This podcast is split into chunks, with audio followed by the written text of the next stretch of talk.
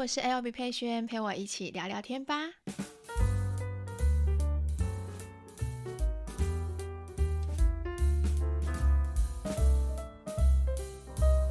嗨，大家今天好吗？很开心在这个地方跟大家一起聊聊天。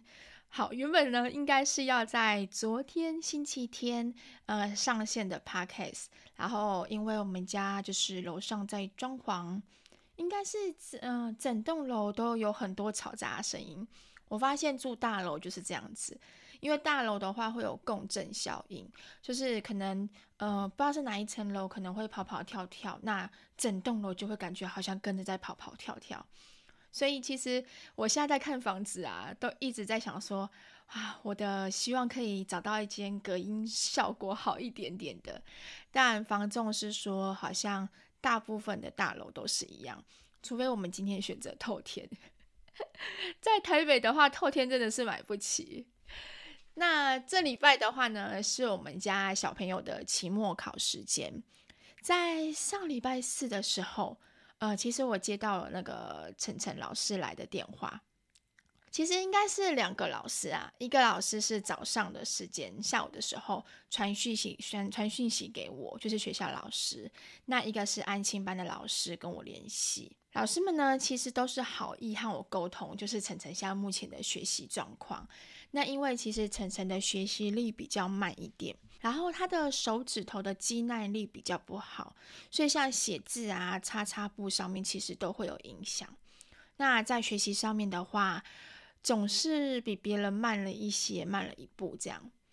那安亲班老师是跟我说，他其实前阵子有花一些时间在教他数学，陪他这样带，想说他应该都学会了，就没想到那天考试卷带回来的数学考试成绩是三十九分。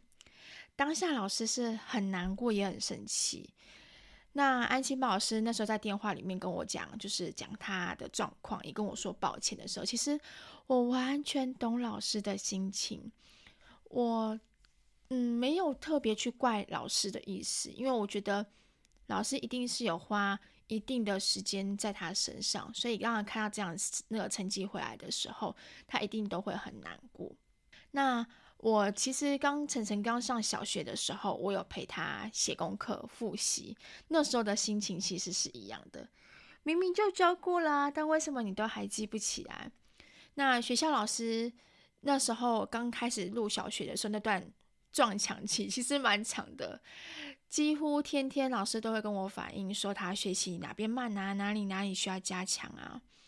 那那一阵子，其实我每天陪他写功课，然后陪他复习，然后还有就是可能看老师写的联络簿啊，或老师跟我说的反应，我开始慢慢的焦虑感就一直上升。那一阵子我有个状况，我非常害怕下课时间，尤其是接放学的时间，然后我很害怕老师会下来找我，就是跟我说晨晨怎么样怎么样。然后甚至好几次，我还怀疑是不是我孩子有问题，就是学习力什么上面有问题。我还带他去医院评估，医生是跟我说，晨晨的状况其实没什么问题，他只是学习力跟理解力比别人慢。我们一起回想，从小到他是不是都是这样子？那时候呢，医生这样跟我提醒之后，我就开始回想，诶，好像是诶。晨晨好像从小时候，他跟哥哥姐姐状况就不太一样。哥哥其实在学什么东西的时候，他的速度都很快。我们都常常教他什么东西，他很快就记起来，而且他记忆力特别好。妹妹虽然慢一点点，但是妹妹总会想要跟上哥哥的脚步，然后他就会一直去学习，一直去学习。但晨晨就是属于那种老三傻傻的那个样子。那哥哥姐姐都会帮助他，就是帮他，所以也少了一块他自己主动学习的能力。我就想到回想这些的东西，其实每个孩子都是不一样的。他现在学习力慢，不但并不代表他未来学习力是不行或是不好，只是需要时间而已。但我们大人跟学校通常好像最缺少就是时间，还有等待，等待给他时间去好好吸收。所以，像那时候刚上嗯小学的时候，有段时间晨晨的状况就是属于一直在赶鸭子，一直赶，一直赶，一直赶，赶着学校进度，然后赶着考试，然后从学呃注音注音符号十周嘛，十周就开始这样子赶赶赶赶赶，然后到很快的就要跳到国字，所以有一段时间他会觉得压力好大，甚至可能上课他遇到不会的东西的时候，他就会。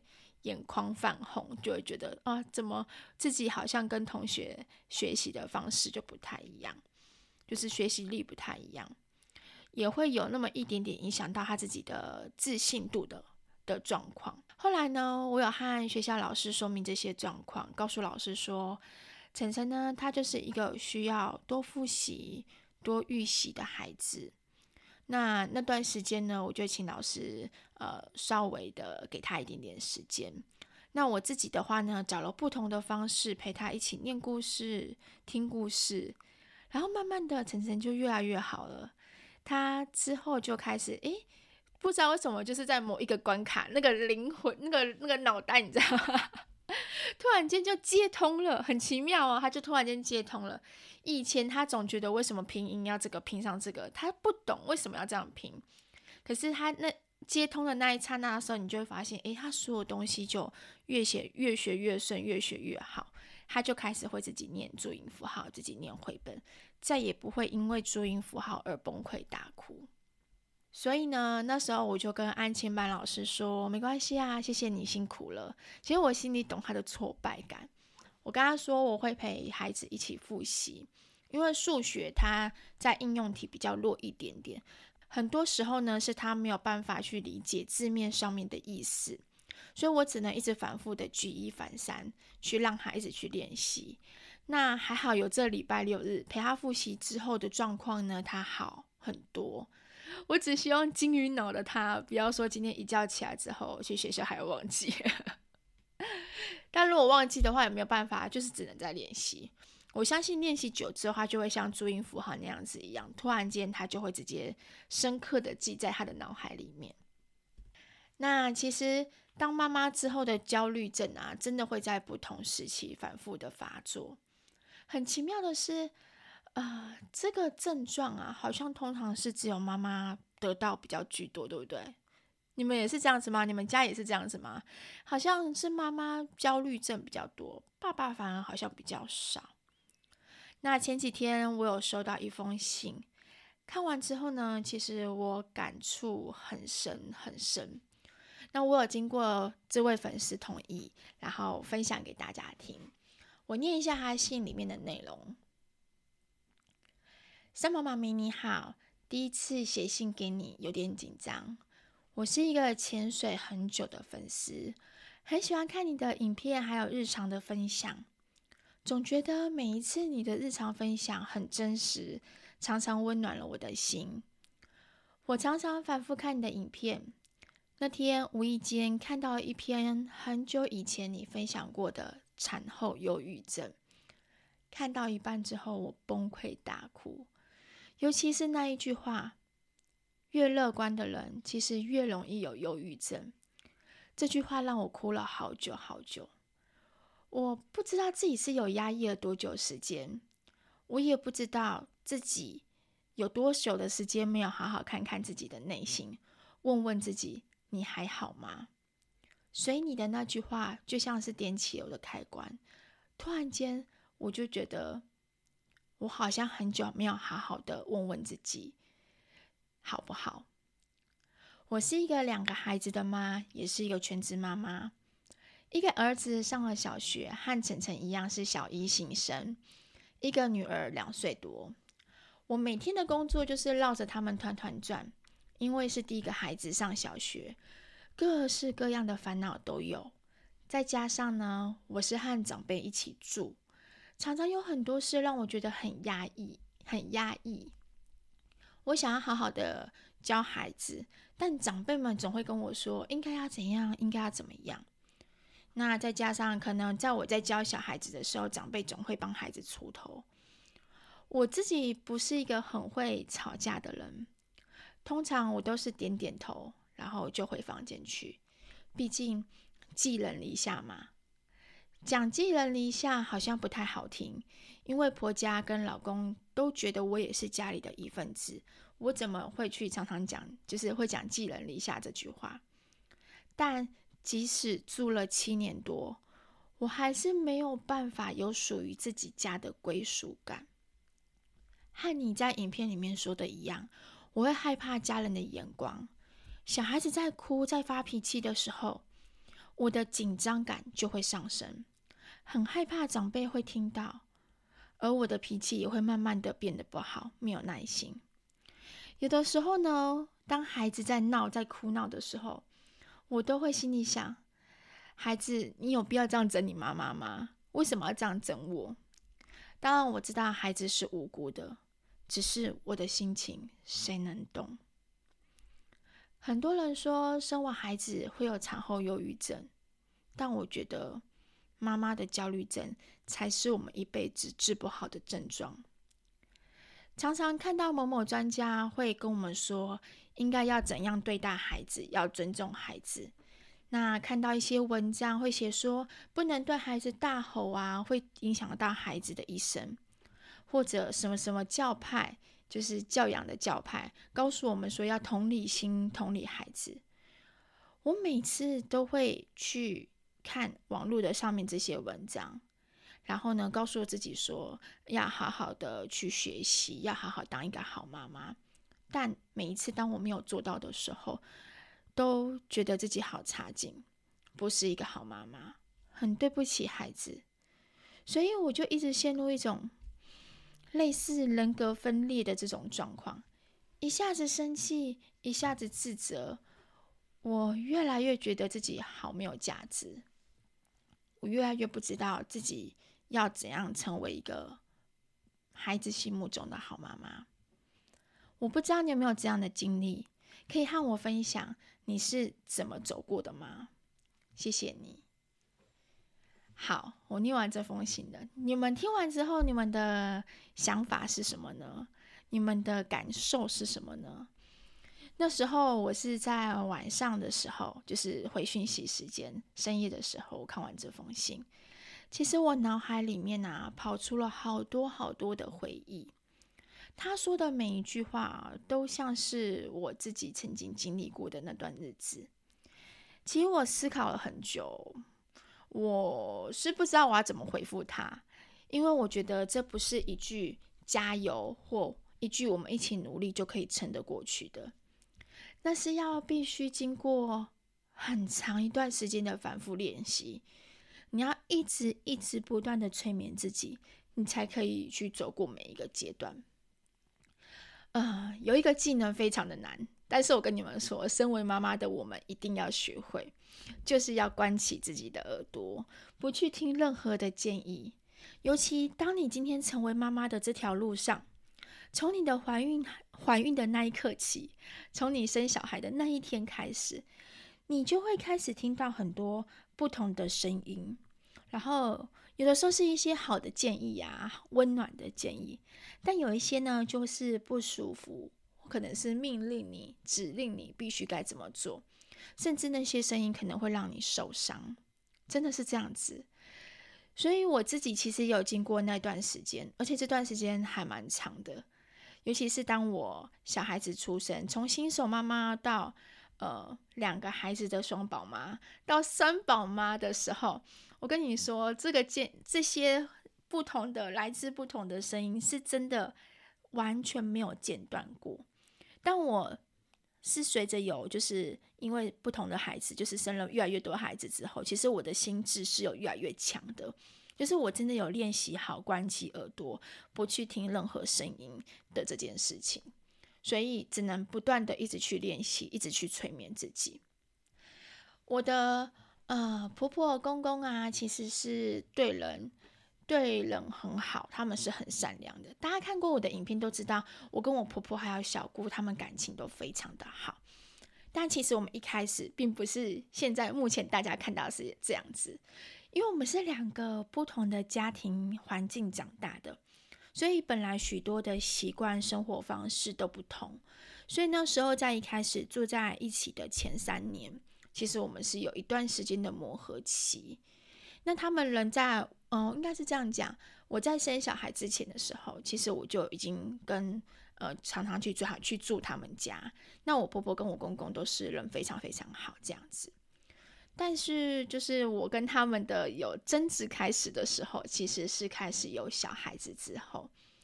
那时候我还印象深刻，就是从出生婴儿到底可不可以喝水这件事情，开始跟我婆婆有一些争执。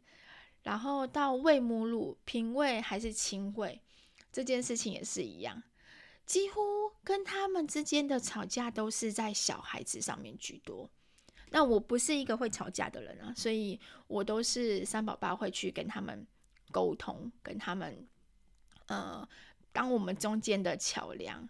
那随着吵架的次数越多，心里的疙瘩就会越多，焦虑就会就这样子一次一次的堆叠起来。所以我觉得那段时时间算是忧郁，就是有一段时间是真的算是蛮忧郁的。那我是怎么度过那段时间的呢？其实我现在回想起来，我已经淡忘很多了。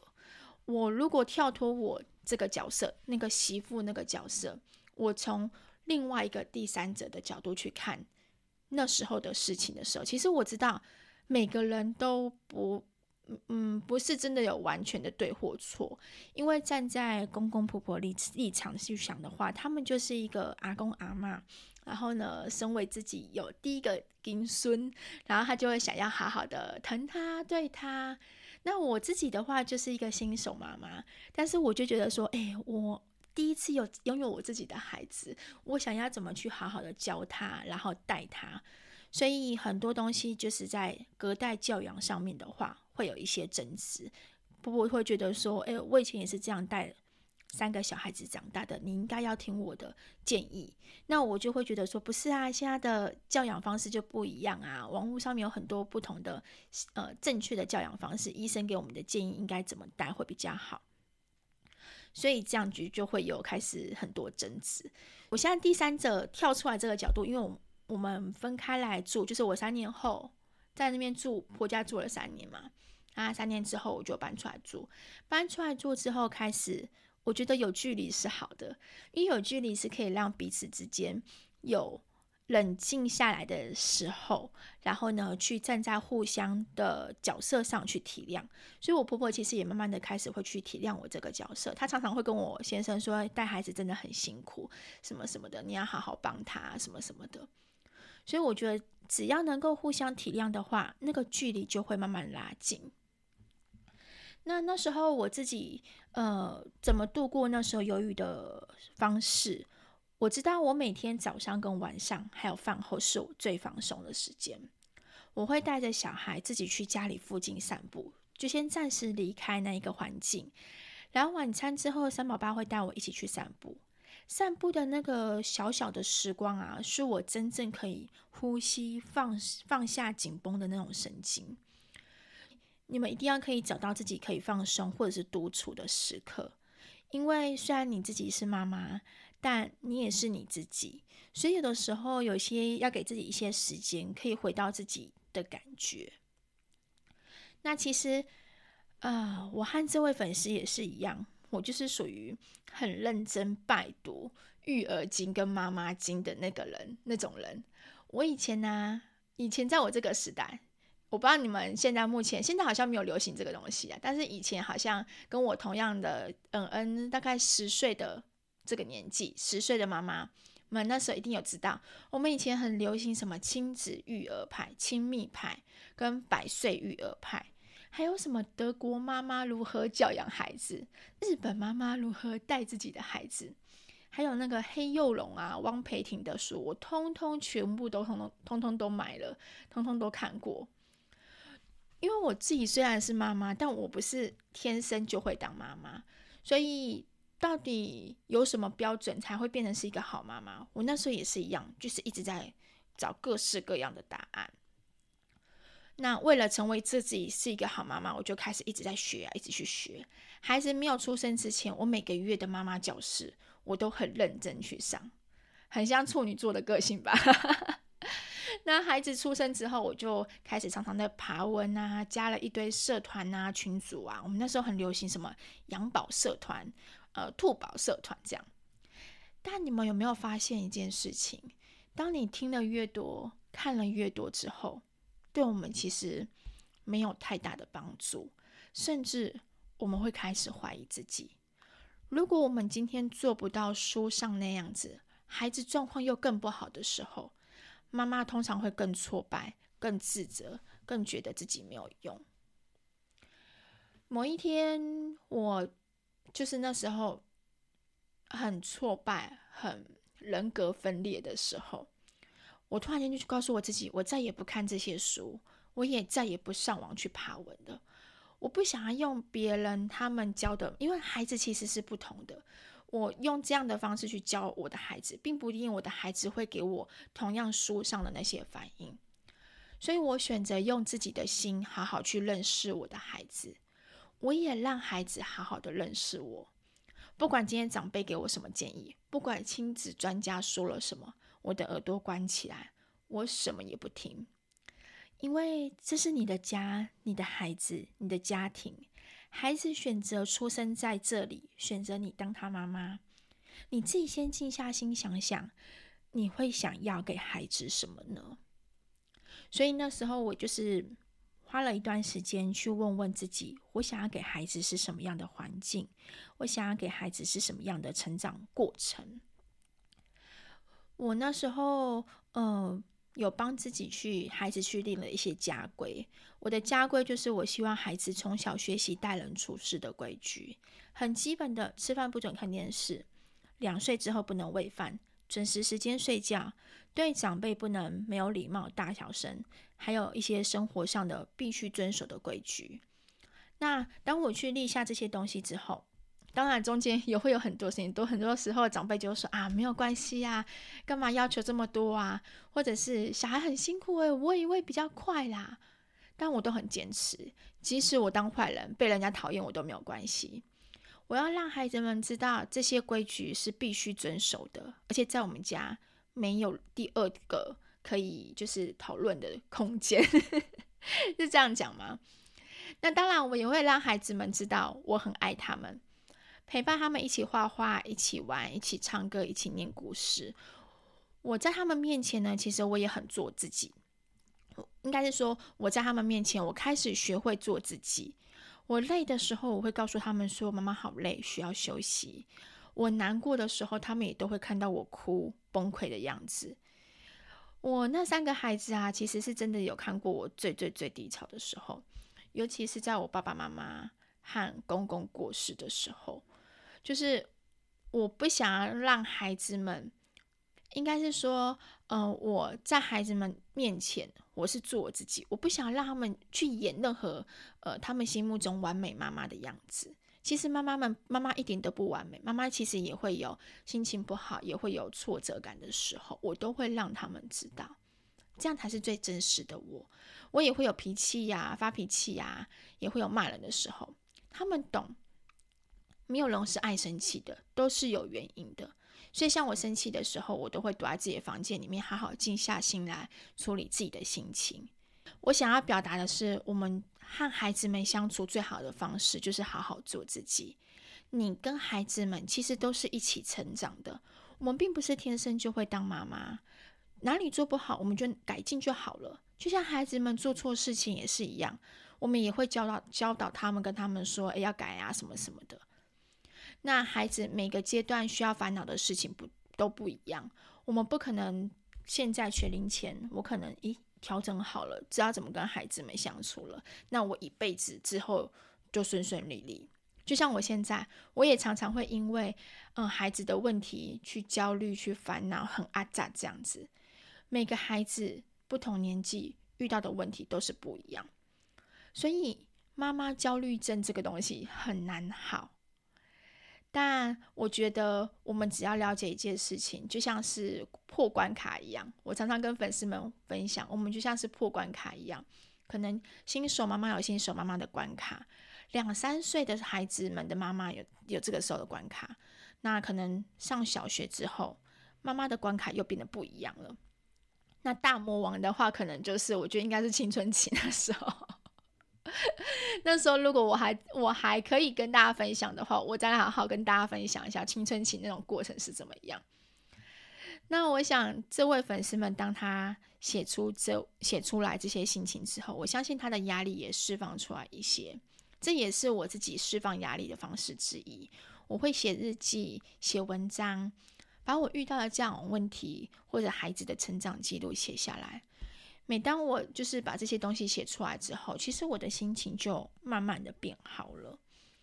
所以妈妈焦虑症这个状况不会好，但我们要学会怎么去释放。你的心态可以学着去转向。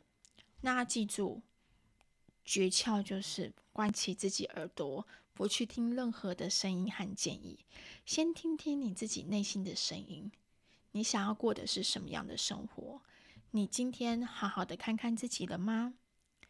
想要把孩子照顾好，我们要先把自己照顾好，要一起共好才是对的。所以，比起那些孩子们的教养啊，什么什么文章，我自己的话，我都会比较先着重在妈妈的内心。妈妈的内心才是最重要的，因为这样子我们才可以有力气、有力量，可以正向的教养我们的孩子们。我想，身为妈妈的你们，一定也会希望未来自己的孩子长大之后，成为人人母、成为人父之后，他们能够还能够好好做自己，不会因为孩子而失去自己，对不对？希望呢，这一集能够帮助到所有的妈妈们。虽然妈妈焦虑症不会好，随时随地这个镜头可能还会再爆发，但我们知道，我们一定都可以挑战，能够都能够破关。我们一起互相鼓励，加油吧！今天是美好的一天，希望你会喜欢今天这一期的 podcast。那我们下期见喽，拜拜。